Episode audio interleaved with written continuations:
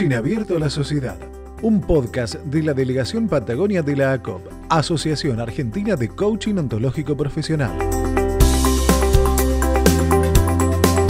Ya estamos listos para compartir este espacio maravilloso que tiene el CAS en Pan y Queso, donde disfrutamos del encuentro de todas estas voces increíbles. Como dice el eh, nombre del programa, con un pie delante del otro, vamos al encuentro, en este caso, de voces de colegas. La voy a saludar sin más a Susana de la Serna, ella es líder del CAS en eh, la Patagonia. ¿Cómo está Susana? Bienvenido. Y Susana va a tener hoy el propósito de presentar a nuestra invitada. ¿Cómo estás, Susi? Hola, buen día, Nancy, buen día, audiencia.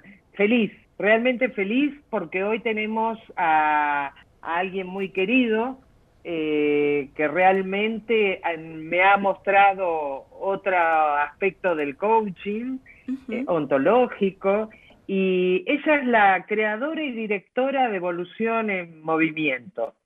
Eh, su nombre, Andrea Gregory Kamenstein, espero haber pronunciado bien.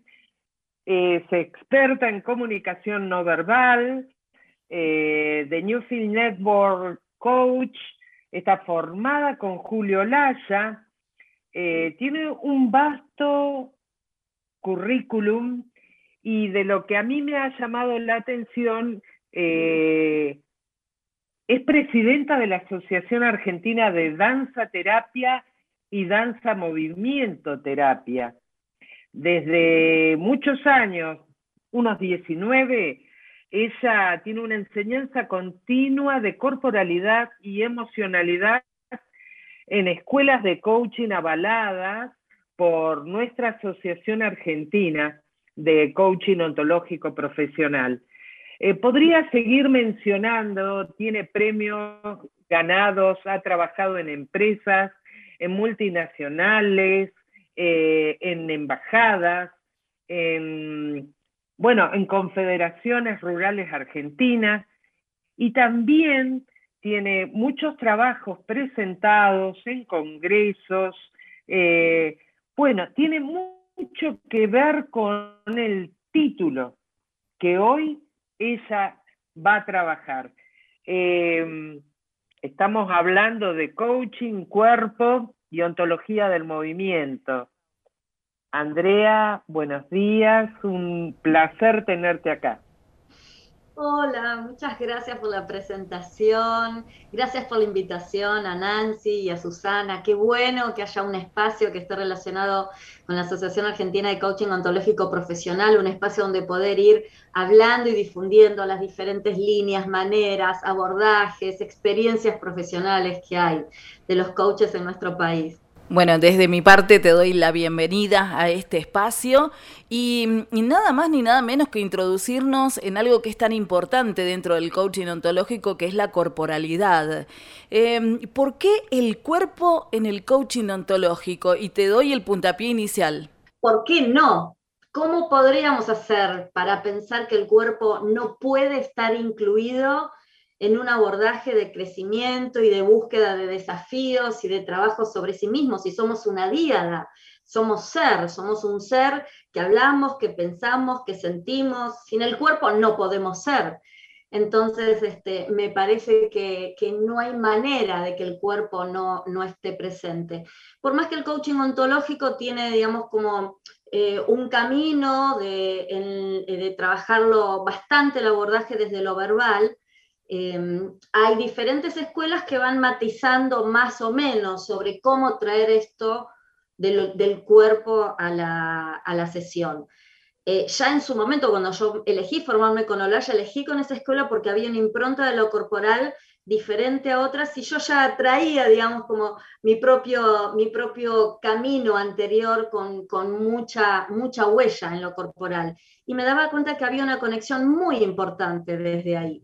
Este, un poco por mi formación previa como danza movimiento terapia, pero también por, mis trabajos previos y mi experiencia en, ciencias de la comunicación y en darme cuenta que en, los vínculos de la comunicación lo no verbal juega un rol tremendamente importante. Entonces, este, me parece que la mirada de lo corporal siempre tiene que estar presente tiene que ser transversal a la sesión, aún cuando el coach, él o la coach, voy a usar de manera genérica el coach, elija no hacer un abordaje corporal, pero lo que él siente, lo que percibe, lo que le pasa al coachee, este, no hay manera de sentir si no es a través del cuerpo. Lo que uno siente, las emociones son desde el cuerpo. Entonces, el cuerpo siempre tiene que estar presente adentro de lo que es el trabajo de la sesión. Andrea, ¿y cómo se trabaja el cuerpo y las emociones en un proceso de coaching? Hermosa pregunta, hermosa pregunta.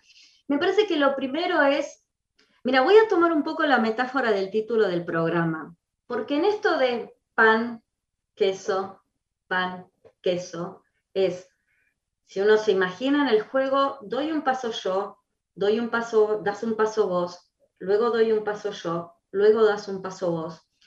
Eso quiere decir que no nos estamos superponiendo, que vamos por turno, que nos vamos a encontrar definitivamente en algún momento, en esos movimientos que vamos haciendo de manera compasada. Entonces, una de las maneras de diría, la manera sine qua non de integrar el cuerpo en un proceso de coaching es prestando atención al ritmo del otro, a cómo está el otro con su corporalidad, a qué tipo de dinámicas le pueden, le pueden servir, hay que prestar atención cuáles podemos traer, a qué ritmo hace falta ir trayendo e integrando esto a lo corporal. Va a haber personas que el trabajo va a ser que puedan tomar conciencia de lo que sienten, de lo que registran, de lo que comunican tal vez con su cuerpo, con su lenguaje no verbal. Va a haber otro perfil de personas que vamos a poder hacer otro tipo de dinámicas, pero siempre el cuerpo va a ser un disparador de cambio, un disparador de transformación del observador. Y eso es como un axioma básico del coaching ontológico, ¿no? el ampliar el espectro de posibilidades del coaching, el abanico de opciones, no ya desde el lenguaje verbal, y por supuesto que lo verbal tiene un rol preponderante en esta metodología, sin embargo, adquiere un ordenamiento y un rol y un protagonismo diferente de lo que es en el coaching tradicional. Porque bajo el método de ontología del movimiento, la propuesta es que hay que cambiar el observador hacia el lugar donde el coachee quiere ir, hacia el lugar, siguiendo la agenda del coachee. Sin embargo, lo que provoca ese cambio son las dinámicas que uno hace experienciales adentro de la sesión o del taller. Qué bueno todo esto que traes y me quedaba pensando, ¿no? En eh, una de las preguntas, no sé si vos sabés, pero las preguntas las elaboran colegas eh, también desde su inquietud y se arma esta lista de como guía un poco de eh, por dónde vamos a ir o por dónde les interesa ir y, te queremos aprovechar. Esa es la idea. Em, pensaba en esto de em, que muchas veces escuché en el gimnasio que cuando uno deja de hacer un tiempo gimnasia y cuando vuelve los músculos tienen memoria. Eh, inmediatamente eh, van, eh, empiezan a trabajar y, endurecen rapidísimo. ¿Qué pasa con esa, qué significa esa memoria corporal para poder trabajarla desde el coaching? Es un reservorio de recursos y yo diría que es más que una memoria, mm. es una sabiduría, es un otro saber, porque nosotros podemos saber desde la cabeza, pero hay un saber desde el cuerpo también, hay un y que tiene que ver con funciones cerebrales diferentes, donde están en unas comprometidas las funciones del neocórtex, el pensamiento conceptual, abstracto, cognitivo, pero todo el funcionamiento que tiene que ver con lo límbico, lo emocional, que es donde reside la capacidad de cambios desde lo corporal, entonces, eh, yo voy a traccionar así. En la sesión, cuando trabajamos algo de manera, lo terminamos haciendo de manera metafórica, simbólica, pero eso que uno está viviendo de la experiencia, el cuerpo lo vive como si fuera una realidad absolutamente concreta. Entonces después, cuando la persona se enfrenta en su vida cotidiana a eso mismo, el cuerpo dice, ah, pero esto yo ya lo viví, esto yo ya lo aprendí, esto ya, ya, sé cómo hacerlo. Entonces ahí es donde aparece la memoria corporal, porque es en la sesión como luego va a ser afuera. ¿Se entiende? Desde ahí, desde mm. ahí es donde aparece esto de la memoria corporal, que es un hacer desde lo corporal, es un saber, es un aprendizaje en activo, experiencial, desde la acción misma. Por eso después que, es que el cuerpo puede vivirlo de otra manera, como si, porque ya el aprendizaje está hecho, porque el aprendizaje en realidad y la transformación de ese observador ocurrió en la sesión. Quería que se explayara un poquito más, Andrea, en esto de la ontología del movimiento, ¿sí? ¿De dónde surge, en qué se basa y cuál es su propuesta? Me encanta que me encanta este, que haya preguntas que fueron pensadas, pensadas por otros coaches también. Me da la sensación que están ahí todos, ¿no? Como colaborando atrás con, con una danza de un diálogo diferente. ¿De dónde surge ontología del movimiento? Em, poco tiempo antes de yo irme a formar como coach, me fui a formar a Estados Unidos, estuve viviendo durante un año, allá un año y un poco más, yo me había graduado como danza movimiento terapeuta. Luego de formarme, cuando vuelvo al país, empiezo a trabajar en las sesiones con el modelo que había aprendido en Newfield Network eh, y me voy dando cuenta que algunas cosas que le voy agregando, que son recursos de la danza movimiento terapia, eran muy efectivos y potenciaban de una manera impresionante el darse cuenta del coaching, los resultados que lograba, las cosas que le pasaban. Y esto tenía que ver con una lectura mía del lenguaje no verbal del coaching, con intervenciones en las experiencias y en las dinámicas, con la propuesta de explorar desde lo corporal eso que queríamos pensar y descubrir a ver el coaching, qué podía ser de diferente desde lo verbal yo lo llevaba a una exploración experiencial, desde lo corporal, con dinámicas. Y estos eran recursos de la danza movimiento-terapia. Eran algunos, porque la danza movimiento-terapia es un cuerpo de conocimientos que se aplica a diferentes poblaciones y situaciones en cuadres. No todo era aplicable acá, pero había un, como se dice formalmente, un corpus de conocimiento interesante. Entonces empiezo a ir cruzando y articulando. Así fue como gané el reconocimiento en el 2008, los primeros congresos de coaching que se hizo en Argentina por esta articulación, por un abordaje donde articulaba elementos del coaching ontológico y de la danza movimiento terapia. Sin embargo, a medida que iban pasando los años y yo iba dando sesiones, talleres y más allá de las clases, pero la práctica sobre todo esto sucedía en sesiones y talleres, me daba cuenta que había emergido una síntesis, algo nuevo y propio que no era ni exactamente lo uno ni exactamente lo otro, y, le conferió una estructura al trabajo desde lo que es el coaching ontológico, con determinados momentos este, que van pivoteando entre lo experiencial y entre lo verbal. Y ahí me di cuenta que le tenía que poner un nombre, porque ya no era articular dos disciplinas, sino era una otra cosa nueva que había aparecido, así es que lo llamé método ontología del movimiento. ¿Por qué un método? Porque hay cosas, hay pasos sistematizados que se pueden aprender y se pueden replicar, no es solamente que depende de la inspiración y el arte de una sola persona. Eh, y es ontológico porque tiene que ver con el ser y con el cambio, pero con el cambio desde el movimiento, con el partir desde esta frase, somos como nos movemos, y nos movemos como somos. Y mutuamente se están impactando, imbricando, modificando. Entonces ya no es que el cambio proviene solo desde el lenguaje verbal, sino desde este lugar más profundo que apalanca, que hasta tiene que ver con las neurociencias, que tiene que ver con el, el cuerpo como un campo de conocimiento y de sabiduría específico, distinto, complementario de lo que provoca todo el conocimiento cognitivo. Por eso es que lo llamé, lo terminé registrando así, este método ontología del movimiento. Excelente, qué linda explicación, súper clara. Gracias eh, por, por, eso, para que podamos eh, entender absolutamente todo. Eh, otra de, las inquietudes que nos dejaban nuestras colegas tiene que ver con la intervención del cuerpo del coachee dentro de una sesión. puntualmente dice, si el coachee está disponible, ¿cuánto dura el proceso de coaching desde lo corporal? Yo diría, ¿cuánto dura el proceso? Mm de la persona. Este, va a haber sesiones donde va a haber diferentes dinámicas, porque imagínate si todas las sesiones estamos haciendo usando una sola técnica, termina siendo como re aburrido, ¿no? Y hay gente que va a resonar y le va a costar más hacer alguna cosa con alguna, con alguna música y donde se pueda mover, y otras personas que van a decir, yo ni loca me muevo.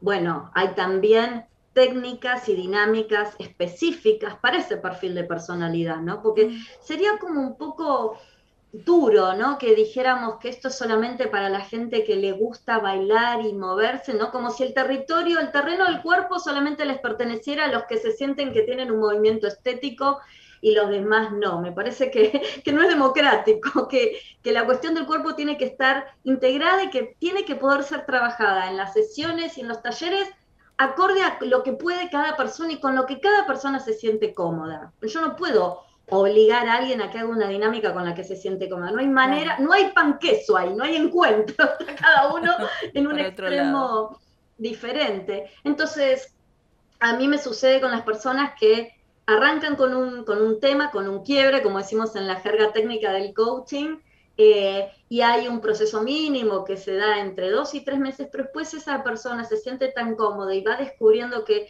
que eso es efectivo y que van encontrando miradas y acciones que antes no las tenían disponibles y entonces a veces van agregando y en general los procesos terminan, yo digo que es como una especie de año calendario, ¿no? Un, un marzo, noviembre, abril, noviembre más o menos, que es donde la gente va trabajando, está enfocada y después van logrando tantos resultados que van empezando a sentir que no lo necesitan ya ese espacio. Incluso lo que sucede también es que en los inicios los encuentros son semanales y luego emerge tan claramente que pueden ser quincenales porque la persona necesita un tiempo muy importante entre un encuentro y el otro para ir desplegando eso que va descubriendo y que ya no necesita ese apoyo semanal. Entonces terminan siendo estos meses partes encuentros semanales, partes quincenales, después cuando ya la gente hizo un montón, dice, bueno, voy una vez cada tanto, y suelen ser encuentros de una hora y cuarto aproximadamente. Hiciste referencia a técnicas, Andrea, ¿podrías mencionar algunas? Y son varias las técnicas. Eh, voy a ir como de, de, menor a mayor, digamos, de más, de más fácil a más, iba a decir más difícil, pero no es más difícil, es de menor a mayor involucramiento, este, para alguien que tal vez no hizo antes un abordaje experiencial, hay cierto tipo de técnicas que le van a ser más cómodas, más amigables, y en donde también está presente el cuerpo, aunque no lo parezca. Eh, algunas de las primeras este, es, por ejemplo, poder trabajar, que es muy profunda al mismo tiempo, es poder trabajar con muñecos, poder representar con diferentes muñecos la situación que esa persona quiere trabajar o los, o los personajes que están involucrados en esa, en esa situación. Toma algunos recursos del psicodrama, pero también claramente eh, toma recursos del, coaching ontológico, porque yo digo que a los muñecos hay que hacerlos hablar. Y es muy interesante cuando uno se propone explorar este muñeco, ¿Qué opina este muñeco, el que la persona eligió? ¿Qué tiene para ofrecer? ¿Qué tiene para declarar? ¿Qué tiene para pedir? Entonces, desde los actos lingüísticos del coaching ontológico, que son tan potentes mirados de esa manera, es muy interesante cuando aparecen de repente muñecos que son opuestos, complementarios, muy diferentes entre sí, que tienen para decirse cosas muy distintas. Muchísimo más si el coachee, por ejemplo, y junto con el coach yo le puedo proponer que representemos la figura de ese muñeco. ¿no? Alguno, por ejemplo, no es lo mismo el muñeco que represente la figura como si fuera de un samurái a eh, un muñeco que represente esos gnomos, ¿no? esos duendecitos que andan por el bosque. Son personalidades de los muñecos muy diferentes. Mm. Entonces, hay maneras de, trabajar con los muñecos en donde uno lo termina llevando y pasando por el cuerpo. Esa sería una de las técnicas. Si quieren, después les cuento más. Mm, yo te pregunto, eh, en base a lo que dicen nuestros colegas, eh, ¿qué es una metáfora corporal izada? Una metáfora corporal izada. Mira cómo me salió. Está si izada en el cuerpo esa si Yo hubiese, si lo hubiese querido decir, no, no lo me hubiese salido. Hay un espacio. jamás, jamás lo pensé de esa manera. A lo mejor. cuando uno hizo algo, planta bandera. Tal cual, tal cual. Izada, levantada, ahí vamos a utilizar metáforas, mira. En verticalidad, ¿no? Puesta así. Que mm. de hecho una metáfora corporizada es cuando uno toma y se hace cuerpo, se pone, ¿no?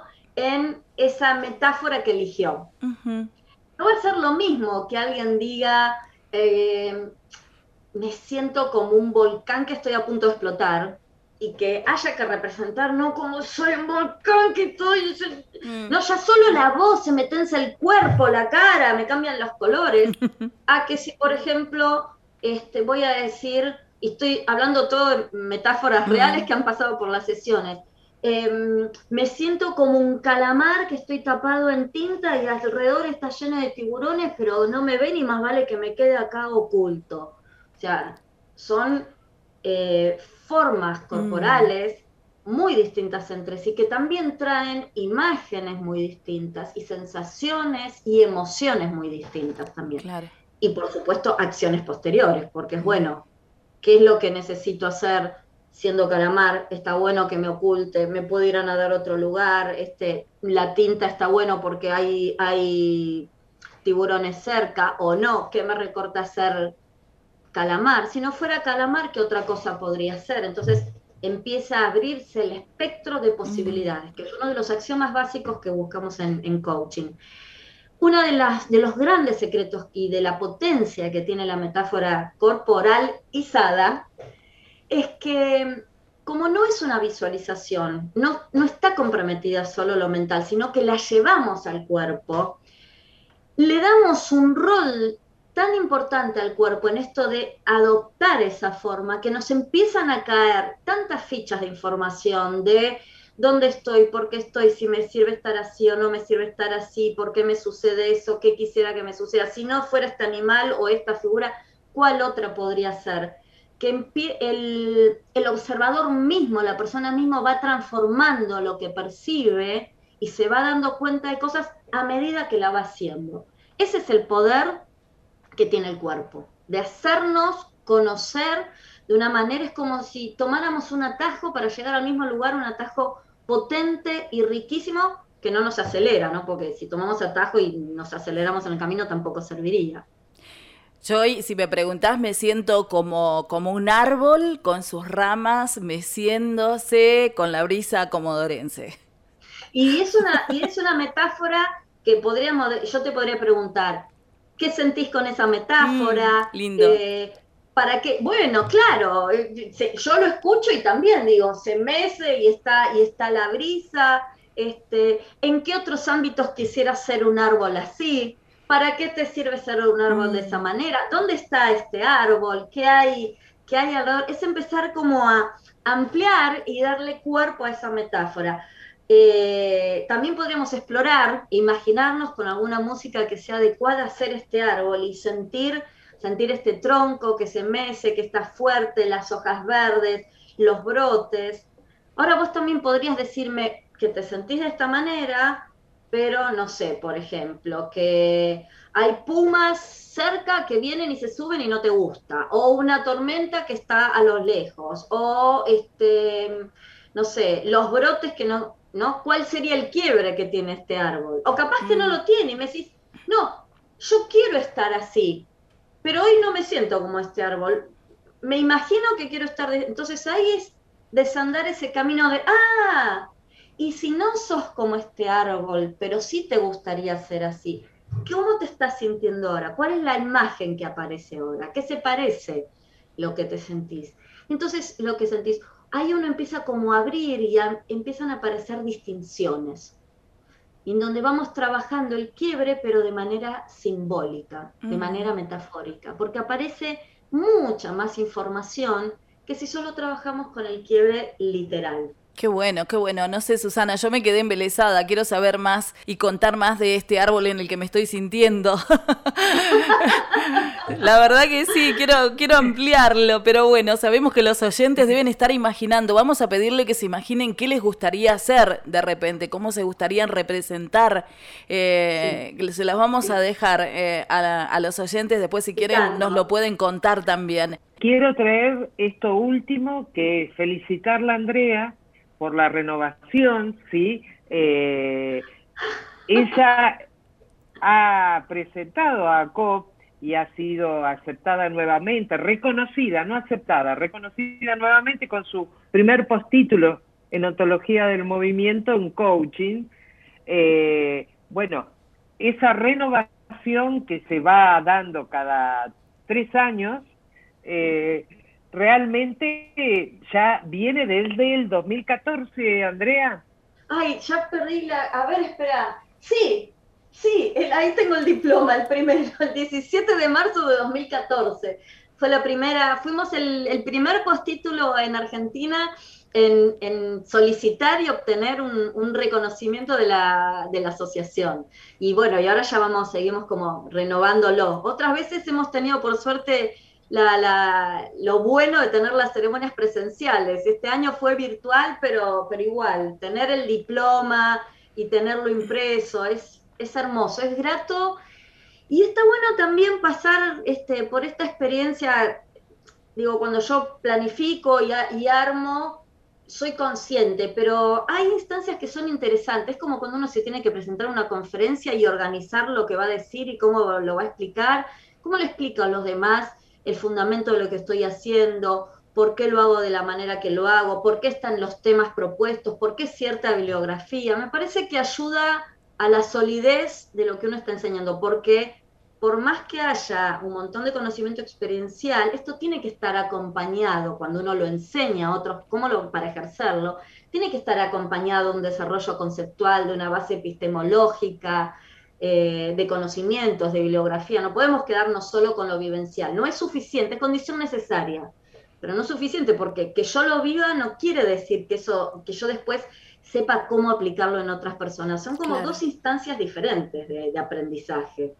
te tengo que agradecer por, por este tiempo y por todo lo que nos has traído. En mi caso he aprendido muchísimo. Así que muchas gracias por todo lo que trajiste, Andrea. Darle gracias a Andrea y decirle a la audiencia hasta el próximo sábado. Y seguramente, como le decimos a todos nuestros invitados, no será la última vez que, que golpeemos tu puerta hablando, hablando de metáforas, corporalizadas. Gracias por la invitación, fue una entrevista con cuerpo, me encantó estar acá ustedes, con ustedes compartiendo todas estas nuevas distinciones.